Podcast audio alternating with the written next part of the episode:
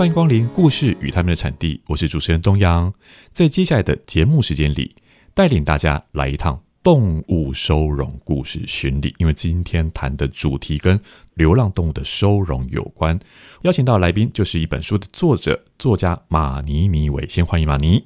呃，主持人好，各位听众朋友，大家好。谢谢马尼来到节目当中。刚刚说提到一本书，就是你近期出版的一本，叫做《今生好好爱动物》，副标题是《宝岛收容所采访录》。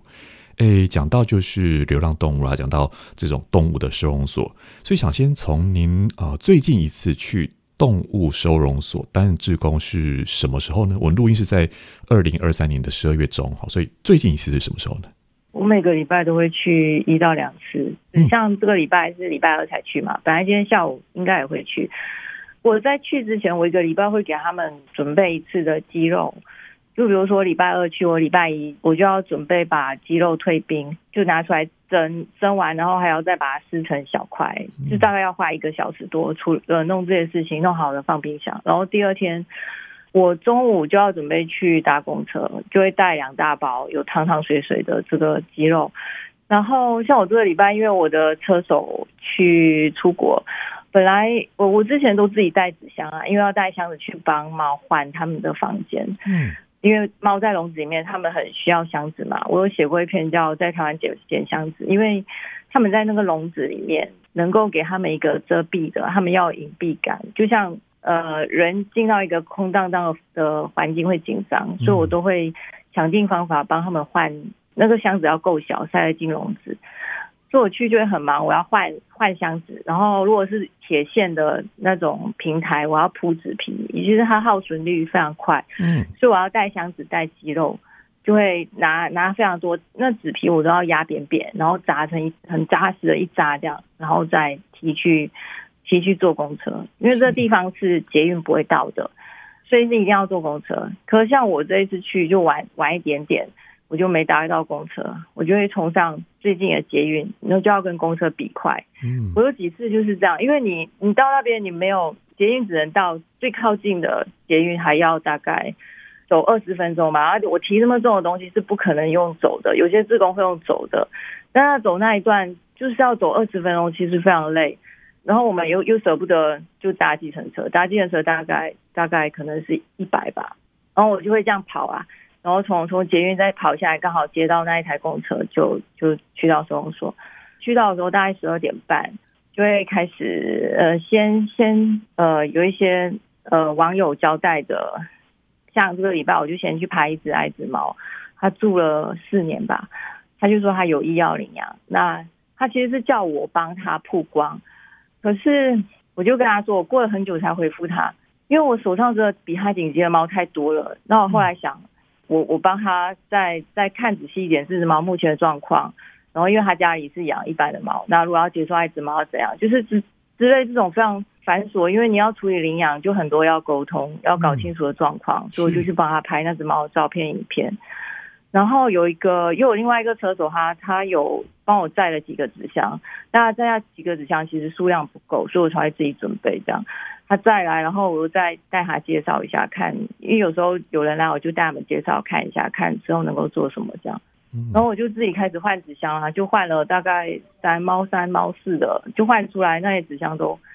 换纸箱，其实是非常非常累的一件事情，不是简单把纸箱塞进去。换出来讲，因为猫它都会躲在箱子里面，你要让猫出来。有时候有些猫就是硬硬窝在纸箱里面，你就算整个纸箱就是三百六十度倒过来，它还是粘在上面。是猫就是这么喜欢纸箱，那你就是整个就是弄到已经全身汗了，就是你要你要就是你又不能暴力嘛，就有时候换一个纸箱会蛮蛮慢的。有时候我看到三只猫窝在那纸箱里面，就是已经很脏了，我知道已经很脏了，但是就这样拖着拖，那我。像我最近去换这一次，我终于换到了那个大纸箱，就出来里面超脏超烂的，有时候里面有大便，有饲料，嗯，呃，猫砂是一定有的，就那些纸张都是都是超超脏的，因为你想猫这么多只，呃，你就算看不到里面的脏，它外面一个礼拜后，那外面都是一层一层灰一层毛，啊，这些都是因为是我放了，所以我要去我要去处理这样，然后大概两点多三点，他们要喂食的时候。我就要去分鸡肉，鸡肉，我想说，你既然要分了，要一个公分了，所以我就会再加一些白肉罐头或者是红肉罐头，看看状况这样。但我分的其实也是有有限，就我只能分到一般成毛区，那病房区跟艾滋毛区我就。呃，病房因为他不让一般自工去嘛，所以我就顾不到。嗯、是。那每次要去到爱滋猫区的时候，我就觉得我已经没有力了。然后一方面，爱子猫区因为他们是是整个收容所里面最好的，因为他们是可以在里面走来走去的。只有一部分的爱子猫啦，就是所谓亲人的，他们是是有点做公关吧，就是在收容所最民众一进来就会看到的地方，是有一个猫可以自由走动的地方，嗯、里面有几个猫笼啦，那边是有一些。亲人的爱子猫可以让民众直接跟他们互动，是，但这里大概也只有十只、二十只，还有很多爱子猫是是关在笼子里面的。那民众看到这个沙发区，然后还有呃我照顾的一二三四猫舍，还有一间是幼猫房。这个因为幼猫房的流动率比较快，所以我也不太会去会去那边。成猫是比较难被领养的，所以就那那边已经够多了。有一二三四间嘛，那现在又多了第五间、第六间啊！第五间、第六间就像猫的仓库一样，其实那猫多到它是那边五六仓库是没有办法，没有让民众参观，就是它是捕获的的那种感觉，就是如果有猫被领养了，它就会等他们有空，然后等他们有空，他们才会把里面比较亲人的猫再再带出来。猫就是这么多。刚刚马尼所提到这些是，我看到这本书的作者简介就有提到，马尼是个爱猫人哦，过去也也养了猫小孩，养了猫猫，所以大概刚刚讲的猫的习性，比如说会躲在箱子里啦，怕生啊，或是因为猫砂、猫毛或是粪便等等的要清理要。整个志工在做的事情，其实远比在家里养猫小孩，猫小孩跟自己是亲近的，而这个亲近也是当这些猫小孩，我当时也是也是去认养，好，所以在认养之前就注意到他们其实在呃，当可能被生下来，然后或是被遗弃或。在动物收容所里头的动物，它不像是我们在外头看到那种光鲜亮丽的情形。可以先请马尼继续为我们介绍一下，说在动物收容所里头，这些猫猫狗狗这些动物，它们是怎么来到这个地方的呢？其实很多人会会问这个问题，就是这些猫是怎么进来的？我一开始也觉得很奇怪，为什么每天都有这么多猫会进来？嗯。那后来问问里面的工作人员，就说他们没有自己抓猫，都是民众抓进来的。民众抓来这边？对，就是如果有有人看到他附近有家猫，嗯，呃，附近有流浪猫，然后他觉得他不喜欢这只流浪猫，他就可以打电话跟动保处要借诱捕笼，嗯、啊，动保处就会把诱捕笼拿拿过来给他，然后他抓到这只猫以后，嗯，动保处就会来收。啊，有有很多是自己想办法用借诱捕笼抓到。然后就送来啊，很多是已经结额的，因为台北市的 TNR 就是结扎回放做得非常好，所以呃很多是结额，但我不知道具体是什么原因导致这些人要把猫送进来。呃，有一些可能是，当然不排除一定是有讨厌猫的人，讨厌猫的人造成的误会，当然这又是另外一个话题啦。他们为什么会讨厌猫？当然他们可能会误会说，呃，猫会。嗯，造成环境脏乱啊，会有跳蚤啦之类的，嗯、是，或者是本来就不喜欢，看不下去，所以他一旦被抓进去了，他就没有办法再出来了。呃，甚至有些民众会说不要再把它回放。啊，因为政府单位他们其实是不能不能去违反民众的意见的，就是他们只能收，他们不能拒收，是，所以导致猫会这么多这么多，啊，这是一个民众自己抓的。再来是有一些在路上受伤的，就叫所谓的急伤。是，假设你有在路上看到猫受伤，你可以打电话给动保，然后他们会去处理嘛？嗯，处理他们处理的方式是会把动物送他们配合的医院，叫急伤医院。然后猫在急伤医院养好了，再送回收容所。它不是回到受伤的地方，而是回到收容所。呃，对，它它回到收容所。嗯，这个也是有一个比例的，就是。不管轻呃，如果是轻伤的，比如说感冒啊，还是嘴巴有一些呃口炎、口腔的疾病之类，他们就不会。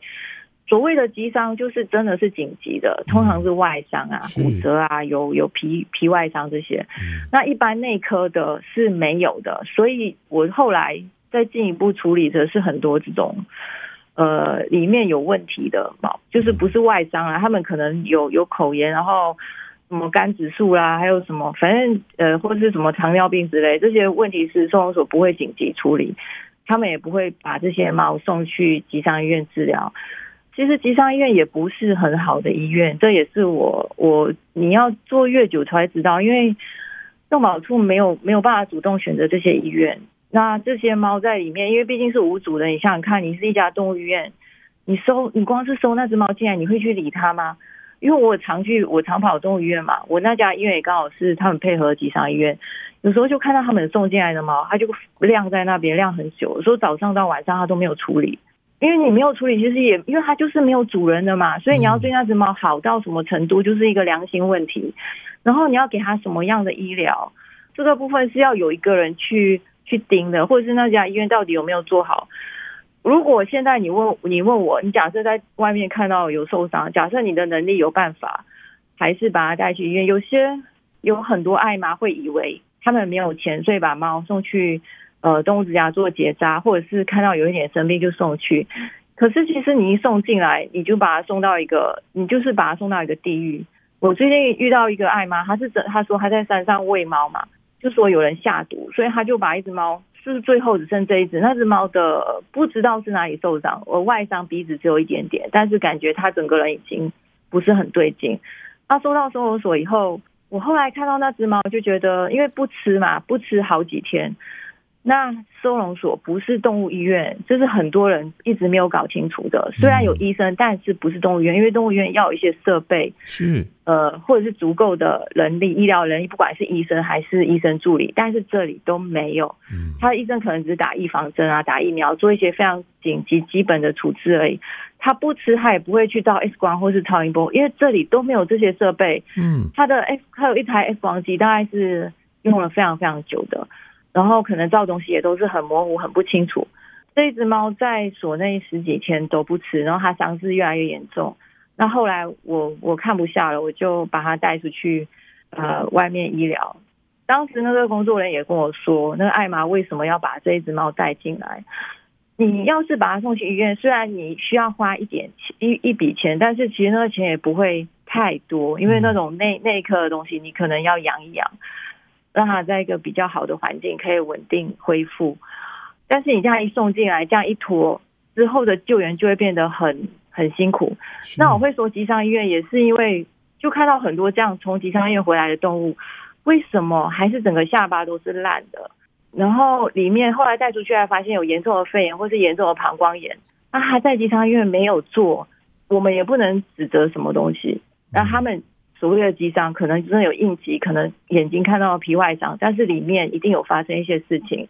那他们也可能也都没有处理，所以带出去，我后来做很现在啦，就在持续做这种带出去医疗的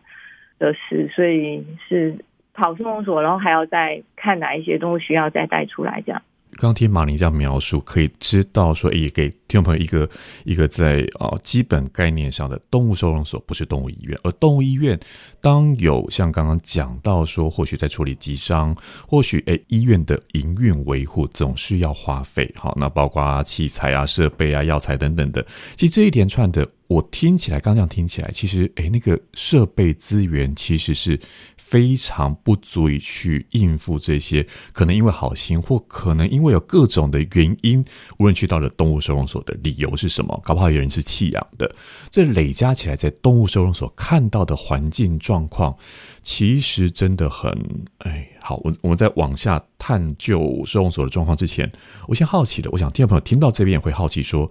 马宁怎么会去到动物收容所担任志工嘞？以及去参加去到收容所担任志工的人又是什么样的？你的同伴们又是什么样的一个动机而来的呢？我为什么会去到收容所当志工？其实我在做这个台湾书写专案这个收容所案子之前，我有想过要去当志工，当时有打过电话去问你要怎么成为志工，可是。对方就是，其实一直到现在，他们对如果有人说要做自工，他就是说，就是给一个很很模糊的一个答案。我记得其实是非常清楚，你只要在，他应该是每年的六月跟十二月会固定招，而且也不是从动物之家去招，是从动保处去招。这个讯息其实他从来都没有很很公开、很明确。嗯，其实他是应该可以非常公开、非常明确的，因为它是一个固定的东西。是，其实去这个是有一点麻烦的，就是你要先先上完基础公务员的呃什么自工培训，就是线上啊，现在都变成线上，你要先完成那个东西，还有一些课啦，就是他们会安排一些课，然后还要实习一个时数的实习，还要考试加。呃，面试是一个很很繁琐的。那时候我就想说，谁有办法受得了这些东西？嗯，首先，他的他的公开就是一个不明确的。我那时候就有问说，一起去去上自工课的人，你们怎么留意到这个课程的？呃，这个这个讯息的，就都说是已经关注很久的。嗯，就是你要你要经过这个非常繁琐的东西下来，就可能是要比较比较年龄层比较高，我觉得就没有办法了。你要说。退休以后才去做自工，我觉得这些东西也是令人非常的，它会是一个一个门槛。然后其实每一个自工做的事情是不一样的。哦，就是像我，我是猫志工吧。我我当我进去那一年是刚好我做完这个这个采访以后，我是被里面的的志工，就是我采访一个，他在我书里面是第一个写的，嗯，就是那位兽医志工是。他是兽医，但是他去做志工，他不做兽医。嗯，他他长期投入自工，大概十到现在可能有十三十，因为他告诉我非常多的事情，我也有一点像是被他被他带进这个地方，所以我就想说，一方面是想要更增加这个这个记的内容，一方面我自己本来就是想当志工，一方面我就想说，你花这么多时间教我带我进去，我就想说我我应该也去。做一点回馈，所以我当时就报了志工。但因为那一年刚好没有招收狗志工，所以我就阴差阳错就进去猫志工。当然我自己是喜欢猫了，但是我觉得狗也是可以。嗯，但因为这样的机缘，我就进入猫。猫其实是呃另外一回事。狗志工非常的明确，狗志工就是遛狗。但是你说猫志工要做什么呢？因为猫是不能出来的。嗯，很多人会问说，他们没有放风时间吗？猫不可能放风。他们有要管理的方式，因为猫其实，嗯，收容所有很多的传染病是我们没有办法想象的，比如说粪便的寄生虫，嗯，是。它要是你要是你手摸到这一只，呃，身上有霉菌，啊，你再去摸下一只，所以我们要很注意这种。我们摸猫之前是一定要洗手的，嗯，我们开每个换每个笼都是要洗手的，是。呃，还有一些呃人畜共同的寄生虫，这些在病房很常发生，因为他们本来就是有一些疾病，呃，梨形鞭毛虫、球虫，还有什么？我每次听到那些虫的名字就会吓到，因为我以前都不知道原来有这么多这么多疾病。嗯，可是他们在里面就是很容易被传染到，因为那个是这么容易被传染，那传染又没有被发现。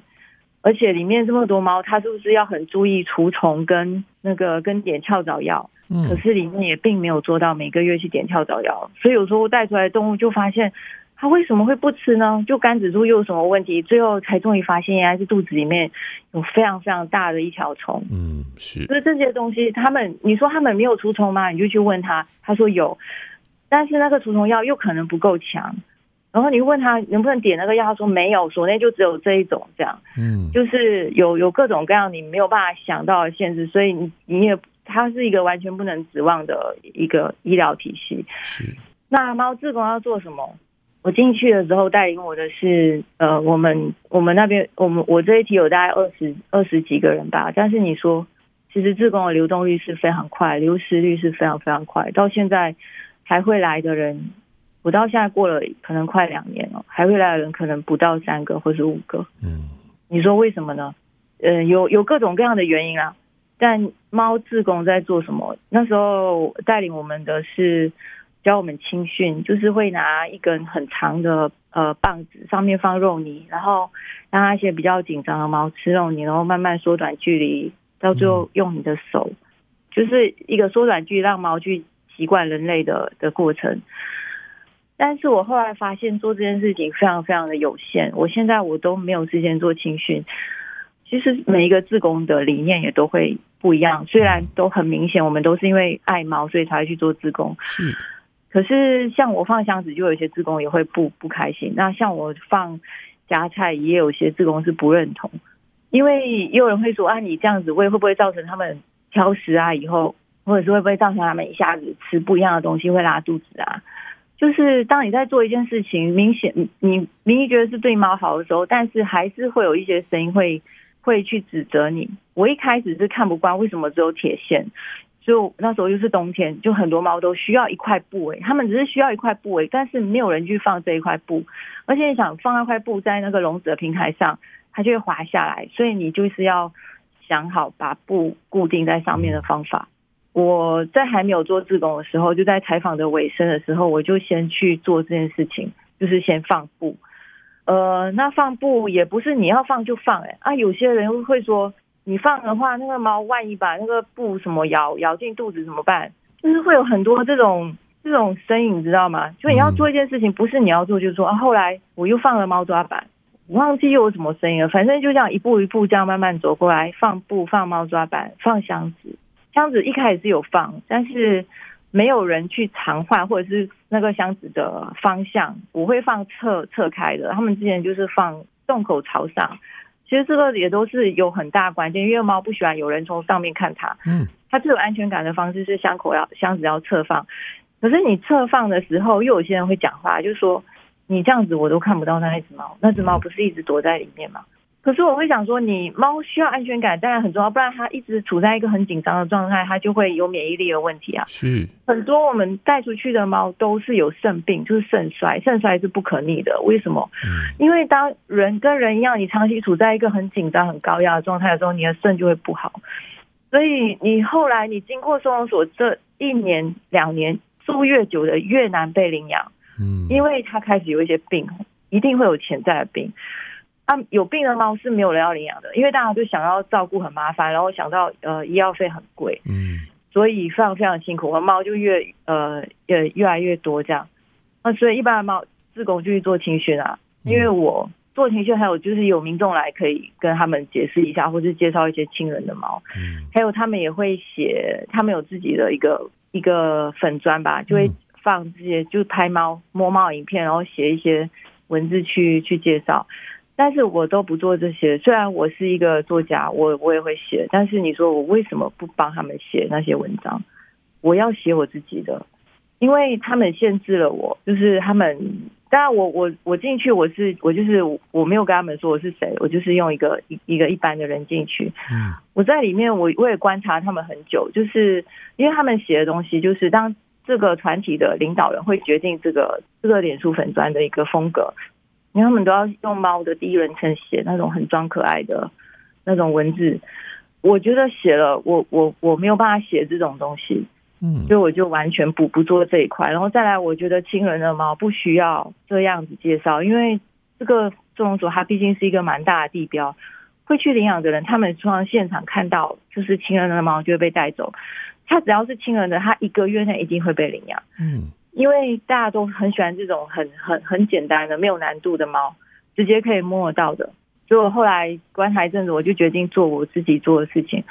我做我自己做的事情，就是我刚刚说的这一些事情。这一些是只有我在做的。我我在那边辛苦一整天换这些东西，没有别人会帮我。我每次去做呃猫抓板是我自己木的，然后纸箱我要自己带去，鸡肉要我自己去找钱，自己去去做这些。那罐头也都是我自己木的。嗯。啊，我木了，我还要我还要自己找找地方放，然后常常他们也会说，哎，你你今天下明天下班之前，你要把这些搬去哪里哪里这样，也都是我一个人要搬一箱一箱很重的这些，从从接收到到搬去呃可以放的地方，然后再再分配给需要的猫，分给病房还是什么，都是都是我一个人做的。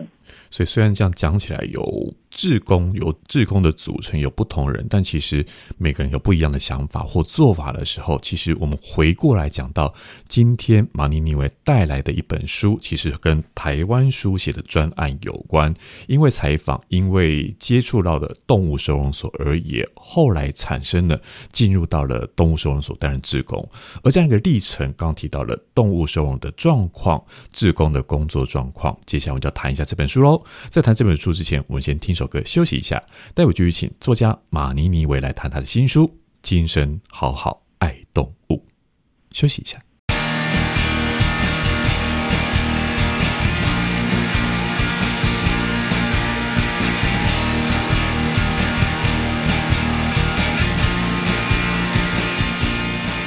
音乐过后，回到故事与他们产地。今天邀请到作家马尼尼维来谈一本他的新书《今生好好爱动物》。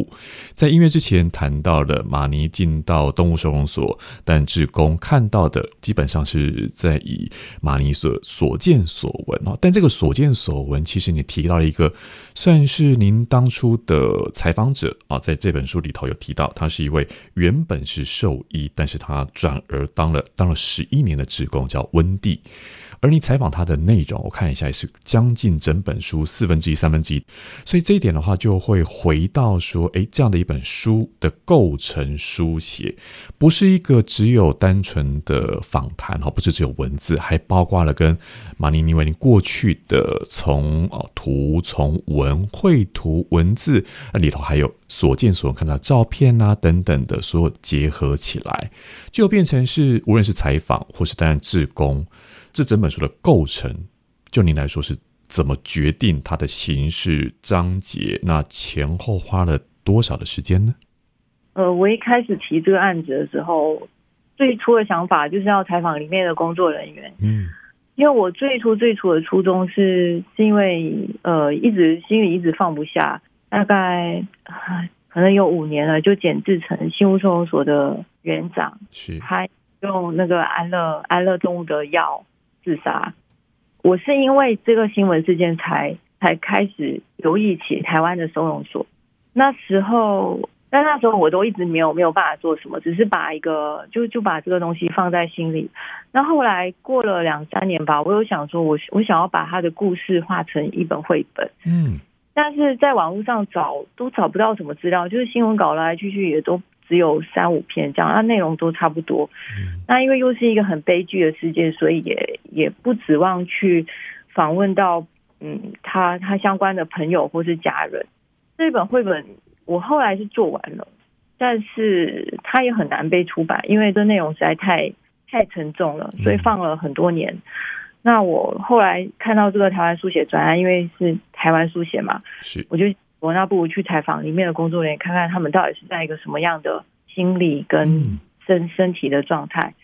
但是这个东西其实是非常非常困难，我那时候都都不知道。但因为这个计划已经通过了，所以就我就去联络他们的收容所的窗口，他有一个窗口是可以处理摄影。摄影我不知道他为什么叫摄影啊，反正就是你要采访，你必须透过先先申请，然后先给他你的。你的访纲要，然后你要采访谁谁哦？我记得当时他给我的只有一个人有接受，里面的工作人员有接受采访，就是里面的那个狗训练师。嗯，但狗训练师也并不是他们体制内的工作人员，因为这个这个体系他们有分里面的公务员，然后还有分外包的，呃，就外包给一个单位，然后还要去找里面的医疗人员，就里面里面的负责医疗的。都是外包，呃，医生助理也是外包，清洁人员也是外包，呃，狗训练师也是外包。因为当时那位狗训练师是一位蛮好的训练师，所以我就他也很很对这个状这个收容所是很熟的。嗯，我就有我就采访到他。那后来他有推荐那个当时的志工组长，就这位兽医。他后来他去年吧，就就放下这个职位，因为。然有种种原因，但他还是持续在在做这些事情。呃，自工组长还有这个清洁人员，当时没有办法采访到啊，医生也没有也没有人要接受，因为你不可能强迫人家接受你的采访。嗯，所以当时就在这样一个不上不下的的状态。但我能做什么，我就先去做，所以我就先先跟比较多这个自工组长，啊，他也很很愿意带我去认识这个环境。我记得第一天去的时候。他就会先带我去看每去看每个地方，嗯嗯，就是专门带我去看每个地方。你就算是我后来有想过，我要去跟什么导览啊，就是很多呃国小或是学校会去参访。我后来看他们是怎么带这些参访啊，其实都是很随便的，就说哦，这边是成猫房，呃，里面的猫其实都是呃，你你们不要靠近哦，或者什么，就这样带一带啊，你们可以自己去看看这样。就是一个很敷衍、很随便，因为是里面的里面的的工作人员在带的嘛，嗯，就根本看就觉得你干嘛来来参观这样，就是他们也没有做非常周全的导览。但这个这这位志工说，他带我看了病房、狗病房、猫病房，就是很多民众看不到的地方，他当时都都带我看了。有很多区域是民众不能进去，大概有一半以上的区域是民众看不到，但是我都看到了。后来还又在介绍我去跟一些志工，所以我这本书才会有这么多部分是由志工构成的。嗯，为什么工作人员不接受采访呢？呃，其实他们还有呃柜台，就是处理民众这些不接受采访的原因，就是一来是他们的流失率很高，是就是做不久。嗯，呃，我里面采访的人到最后都走光了。我我里面都写到，应该是四五位，有些是呃混血，比如说动管员、动物管理员。呃，会几个几个写在同一篇，因为他们都走了，他们做一年能够做到两年，就是很很很资深了，那就是他们都都资历很很浅嘛，所以他们如果有人要采访他们，你说他们会想要想要接受吗？然后再来是他们也会很累啊，他们也很忙，我现在也很了解他们整个作息，就八点要上班，医生八点要上班。然后他也要负责喂食，就是处理很多事情，然后到下来五点，他们就会准时离开，就要下班。嗯，这这边是没有加班的。啊，医生助理也是很累，因为一天不是他们的工作很复杂，也不是说工作要多深入或者多需要的专业，而是因为动物真的太多了。嗯，你想要光是一个喂食，从你要喂完全部就要就要多少时间？啊，清洁人员从早上七点还要清洁清洁一轮嘛？嗯，清洁一轮，然后再清洁一轮，然后要洗那个盆子。你这样下来，他四点就下班，每一个人都是很累，嗯，所以谁要接受你的采访？那我后来就想说，我用一个，我就写只有很简短的题目，简简问简答这样。后来他又帮我找到一位清洁，嗯，这位清洁非常的棒，但他后来也离职了，就在我出版出出版的不久，他也离职了。清洁还有医生助理，嗯，还有还有动管员。能够问他们的都是非常非常有限，就是跟他们的资历有关，跟他们的跟他们整个状态有关。但是相反相反的，就是自工是一个，他可以告诉你非常多的东西。就像我，你现在问我，我会告诉你非常多的东西，我也非常了解，我也很有兴趣，很可以很呃，可以跟你说很多。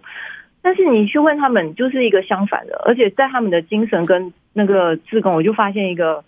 天差地远。甚至是有一点对立，就是当这些照顾动物的东西变成工作的时候，他们会有一种压力。可是自工，因为我们是自愿去的，嗯，所以我们嗯没有人强迫你做这件事情，是自愿去的，你是主动的，所以你的活力、你的什么都是都是跟工作人员是完全相反的，嗯。所以我才有想说，我就把这个东西分掉，前面叫做 calling，就是呼唤，是因为自工就是一种呼唤嘛，嗯，一种我感受到呼唤，但另外一个就是工作的对，所以基本就分成这这两个部分。那你说第一位兽医呃温蒂的部分，因为他真的做太久了，他他其实这个部分我为什么可以让他放这么长？大概有八千到一万只，但其他只有两三千只。因为它它里面其实混杂了非常非常多已经已经离开了自宫的故事，嗯，就这样子放在里面。所以在看到刚刚马尼有提到说，在集一是呼唤，集二是工作，而集一的呼唤是讲到志工们，尤其像第一位刚刚提到的温蒂，担任志工十一年，他原本的兽医工作放弃了，改为做志工，也把其他志工他的所见所闻，他们的所见所闻告诉了马尼，而我们透过阅读马尼的文字，其实不止文字，你还包括用图像，而且这些图像跟文字，我觉得文字也不只是采访的。对话而已，图像也不是只有看到，像比如说有照片呐、有绘图啊，去描述说，可能在阅读这本书的时候，有很多读者、听众朋友是没有去过动物收容所的，而把那样的一个情境，或更重要的，我觉得，其实在整本书里头会透露出心情，这个心情包括在讲到工作，讲到呃这些在里头的工作者。有一个数字，好想请教一下马尼，但我不确定这个数字你们答得很准确。就是在这里头，如果以你去的这间动物收容所来看的话，它一共收容了多少动物，而有多少志工跟所谓的工作人员呢？目前猫有三百七十几只，猫有三百七十。我在一开始的时候，呃，可能一年前，呃，数字大概是三百左右，嗯，但它这。呃，最近又在飙高到大概三百三百七左右，这些数字在网络上都是查得到的。是狗大概有七百只，所以它它的收容量已经在一千以上。嗯，本来在在更早只有八百，就猫猫跟狗加起来只有八百，啊，后来上到一千，啊，现在又在上到一千以上，大概是在这两年内的事情吧。嗯，啊，工作人员他清洁每一天要排八位，八位是包括猫猫狗狗全部一千多只动物排八位清洁人员。嗯，这个数字我不是很准确，大概。这个这个差不多这个数字，然后那个医生助理所谓的医助应该也是要排满八位。嗯，医生我大概平常只看到有两位，呃，里面还有我们所谓叫办公室的，就是公务员。然后柜台大概他们在那个柜台，呃，一天大概会有四位。所以这加总起来，人跟收容动物的比例，我们觉得我我至少哈，我现在在。听马尼这样讲，我觉得光那个听到那个数字，早上八点下班，下午四点下班，这中间是被所有的公务给缠身哦。对工作者来说，但对志工来讲同样不轻松。可是志工能够去分享的，包括哎，我不知道是不是因为马尼你也你也后来也投入到了志工的工作里头，在那个感同身受，你是讲到呼唤，你是被他们呼唤而进入到动物收容所担任职工的吗？原本你只是采访身份，是因为他们的呼唤吗？呃，我我其实我其实一开始没有那么确定能够做什么，嗯，因为每一个人去一开始，其实你都不知道你能够做什么，知道你能够做什么，所以才会有这个流失率。如果你知道你能够做什么，你就会一直去做。所以对志工来说，又也也会有这样的，为什么有人可以做志工，一做做了这么多年，然后是非常固定的，每个礼拜去两次，因为他知道他能够做什么。他知道能够怎么做能够帮助这些动物，可是有些人就是没有办法，所以大家觉得，当然除了个人问题除外啦，呃，有些人就是会找不到，或者是他觉得做这，比如说猫自宫比较容易质疑，质疑就是我做青训有用吗？嗯，因为青训你一个礼拜去一次两，有些自宫是两个礼拜才去一次，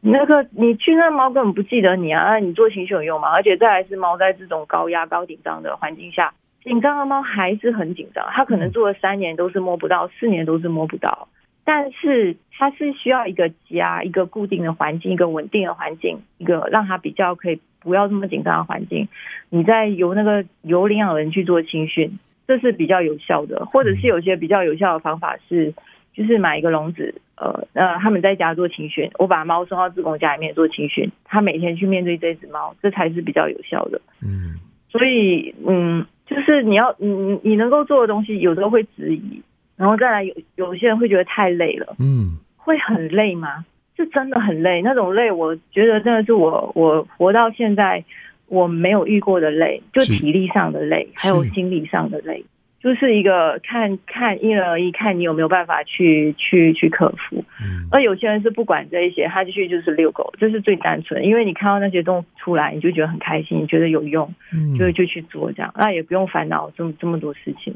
其实说到说志工，可能每个人心里怀的想法、想象跟做法是不一样的。但是马尼除了是刚刚提到是台湾书写的写作专案之外，因为自己有作家这个身份，然后这个专案的采访写作。也因此而出了这样的一本书。今天我们谈这本《今生好好爱动物》。回到我在节目一开始的时候讲到，说我定了一个主题，叫做“看见他们的处境，采取可能的行动”。因为这些动物收容所里头的收容动物一千多只，刚提到的马尼区这个单位收容了一千多只的，有猫猫有狗狗，加总起来，我们在马尼的文字图像在这本书里头看到了他们处境。更也让我我在阅读这本书的时候，就会强烈的感受到说，诶，那我自己我可不可以个人啊，可不可以采取可能的行动？我可以去当志工吗？呃，或是说我有其他选择，可以怎么样去做？这样的一个呼唤影响力，我想就是马尼在身为作家、身为出版这样的一本书，您个人是相信这样的一个书写影响力吗？呃，应该有有两个问题吧，就是第一个是能够做什么？是。能够做什么？其实我是建议，如果你真的是喜欢呃猫、喜欢狗，自己家又养猫养狗，能够做的是找你就近的收容所进去当志工。嗯，因为你一定会有一些多出来的时间。我我觉得志工是一个非常，我从来我真的从来没有想过我这辈子会去做志工，这对我是一个生命一个很大的转换。因为我本来也不知道什么是志工，我也以为志工就是可能就是那些退休人士。没有事做的时候，没有工作的时候，去去去打发时间的一种方式。可是，可是我现在会想，做自工呃，志工的意思就是没有钱的。嗯，就在我们年轻的时候，其实我们就可以去做自工了，因为你平常你你只要一个礼拜投入一个下午或者是一整天，那你可能就可以呃让那些狗出来，因为自工的人数也决定这个狗被遛的次数。嗯，他目前这个收容所的。呃，狗被遛的次数一个礼拜能够遛到，能够轮到一次已经很好了。一个礼拜，你如果有养狗，你就知道狗一天要出去几次。是，它每天关在那个地方，它就承受一种压力，而且它万一是它想要在外面尿尿大便，这都会造成它，它可能膀胱有问题，嗯、就是它会想要憋尿。是，我真的看过他们有些带出去，它就尿尿尿尿很久，它为什么要憋这么久？就是他想要在外面尿尿，嗯，就是但是收容所这个环境就是没有办法，所以有一些狗会很辛苦，嗯，就是而且狗的是要闻嗅的，他们的就像人有一些基本需求一样，它关在里面它就没有办法闻嗅，嗯，所以它需要自容量其实很多，但是整个收容体系并没有并没有安排工作是让工作人员需要去遛狗。他后来有安排，就是让医生助理去遛狗。可是这个数量我查过，它是非常非常低的，就是他一个月的遛狗量，就是他一个下午就可以做完。所以你就想，那是多低的量？嗯，他虽然说他可以说他有让工作人员遛狗安排这个工作，可是那个那个数字是非常非常少的。而且你你可以想，他要他要遛谁？你要遛谁？这个其实也是里面的一个里面的一个内幕吧。通常在这种。这种像集中营一样比较有能力生存下来，就是比较亲人的，嗯，所以比较亲人的就会获得比较好的待遇。这个其实因为跟人类的互动是这样，是很难避免。但也有一些志工，他必须去处理一些比较凶的、没有办法带出来的狗，就是比较比较资深的志工吧，对狗比较有办法的人。还有很多狗是没有办法出来的，真的就是只有特定几个很有办法的人才有办法带出来，或是有些可能一个月都没有办法出来的。有很多很多，真的你没有办法想象那种那种处境。然后他在的环境也就是一个小小的笼子而已。我进去过里面，就觉得像一个疯人院一样。你一进去，里面的狗狗就是大声的的狂叫这样。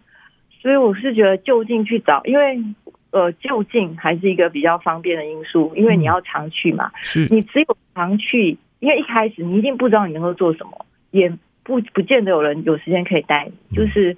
要看你的因缘啊。那我如果不是做采访，我只是像一般的途径进去做志工，我可能也没有办法做我我现在做的这些事情。嗯，就你去进入里面当志工，一定会有一些可以需要你帮忙的地方，即便是你可能帮猫放一块布、一个箱子或者是什么都好，嗯，或者是给猫呃一些夹夹菜啊，还是什么，就你能力所及，一定有事情是可以做的。嗯，但是我是如果你不是要去做志工。那你去收容所的目的就是去带走一只动物，就是消耗呃，帮忙减少这个量。但收容所的动物它是有难度的，呃，不是像一般的你去，就很多人为什么会就有有一些人就是要省麻烦，就说我就要去买的就好。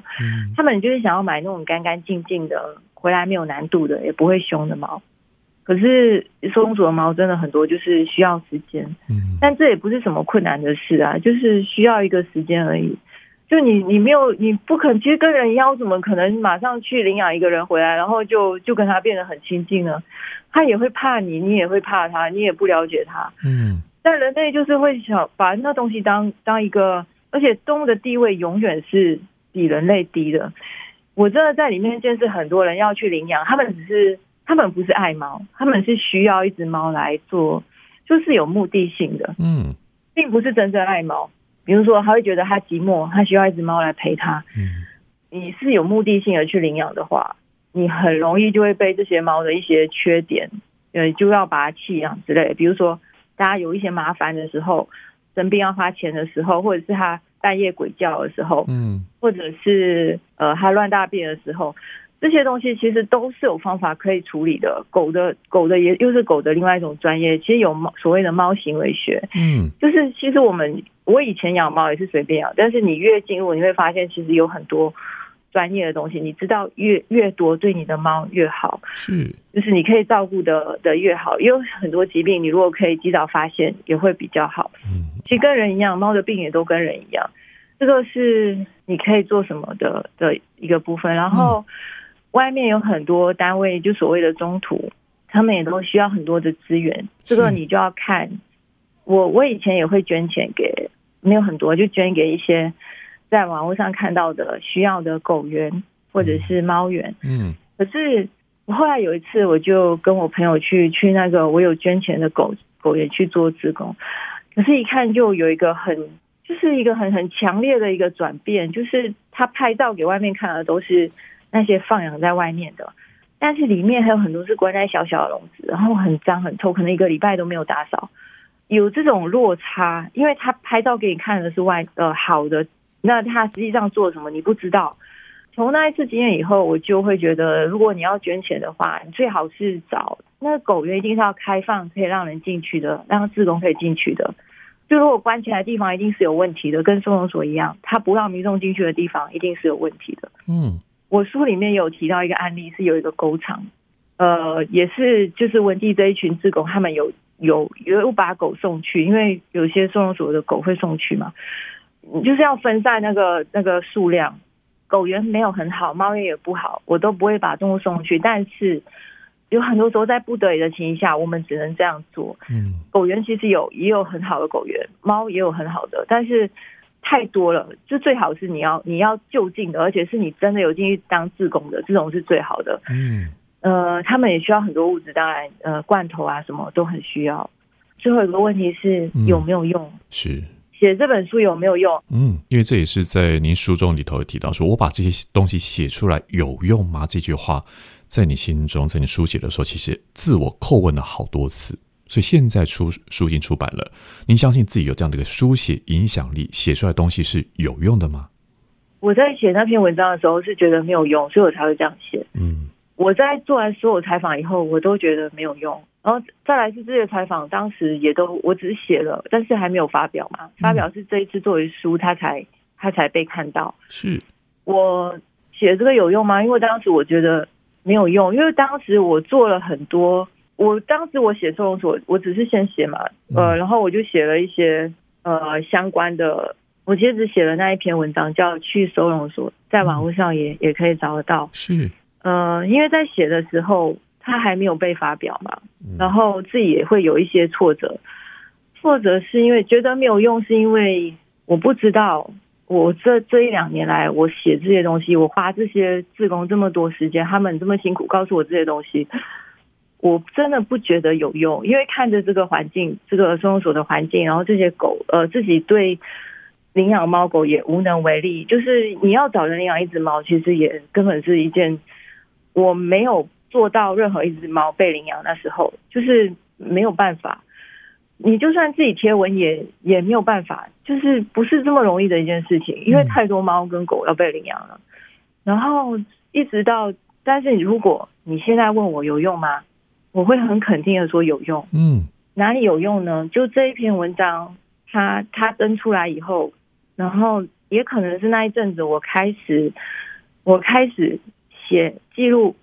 每一只猫的状的的状态，就是我我送医，我接触去送医，然后找中途，然后找领养之类非常非常多多的故事。但这些所有所有很多事情的发生，都是在我做完采访之后。它一个很很大数量，很在成长。就我写别人的东西没有用，但是我写我自己经历的东西有用。嗯，而且那时候还没有出书嘛，我不知道出这本书有没有用。但我我当时是一篇一篇，呃，一只一只动物这样写，写在自己的那个马尼尼威的粉砖上面。嗯，每一篇都会就是多少帮我带来几个支持者，支持者要做什么呢？嗯、呃，支持我罐头。支持我，只要有一个人支持我罐头，一开一刚开始的时候，我都会非常开心，因为你就有了动力嘛。嗯，呃，支持物资，然后支持猫抓板。一开始真的是我用自己的钱去买的，一开始这募东西真的是不容易，你你不知道怎么募，然后再来是别人也不知道怎么相信你，就是呃，慢慢慢慢从很少很少到到比较稳定，然后还有呃募物资之后就是呃医疗费的。你要筹医疗费嘛？嗯，然后还要找中途，还要找车手。后来我有了车手，有了赞助人，还有了医生，就是还有了沟通师，就是越来越多。然后我就会觉得我没有办法再离开这个地方，因为我手上的资源已经。已经很多了，我就必须把这些东西用在动物身上。而且用在动物身上，除了是刚刚马尼有提到说是做志工，也告诉听众朋友，其实可以从先从离家最近的、最方便的，先产生了动机，然后也方便去执行，也亲近那个环境之后，但不止如此。以马尼自己以作家的工作身份，在文字工作上面的专业，透过无论是在脸书上面的贴文，在出书，在用他能够去发挥他的影响力，马尼在这样的一个影响之下，看到了现在或许这句话，我把这些东西写出来有用吗的问号，或许那个问号拿掉了，或许这些有用的事情也透过今天的节目，今天听到节目的听众朋友，诶，或许我们就在听完节目之后。找马尼的书《精神好好爱动物》，甚至是就到这些我们看到收养动物的动物收容所啦、中途之家，不如就展开行动吧。而且这样的一个展开行动，请大家不要视而不见。不要旁观，能做什么做到什么就量力而为。这句话是我引用了在这本书的书腰，书腰去摘取的这一段。诶，这样子所谓的讲到做一个有道德的人，而道德的意思就是面对他者的苦难。他者的苦难不只是人，不只是今天讲到的，其实在动物收容所当中所看到的这一切。希望能够今透过今天的节目，在谈故事与他们产地。马尼所说的这些故事，它不只是他人的故事。或许我们可以成为其中的一份子，当然志工也好，当然去资助帮忙，甚至是诶，如果你看到邻居啦，看到一些朋友对于这些流浪动物有一些不能说是偏见啊，或许他们就有一些可能，我们可以透过沟通而去让动物过得更好的话，这一些都可以透过今天的节目。算是一个召唤吧，这也是一个 calling 哈，也是一个召唤，希望能够让更多的听众朋友看见这些动物的处境，采取我们可能付诸的行动。今天非常谢谢作家马尼尼维来到节目当中，介绍了动物收容所的现况，也透过他的作品新书《今生好好爱动物》来描绘，描绘之外，也呼唤大家一起来关注这个议题哦。今天非常谢谢马尼尼维。也谢谢各位听众朋友今天收听，欢迎持续关注脸书粉专动物爱推和互动哦。下周同时间请继续收听故事与他们的产地，拜拜。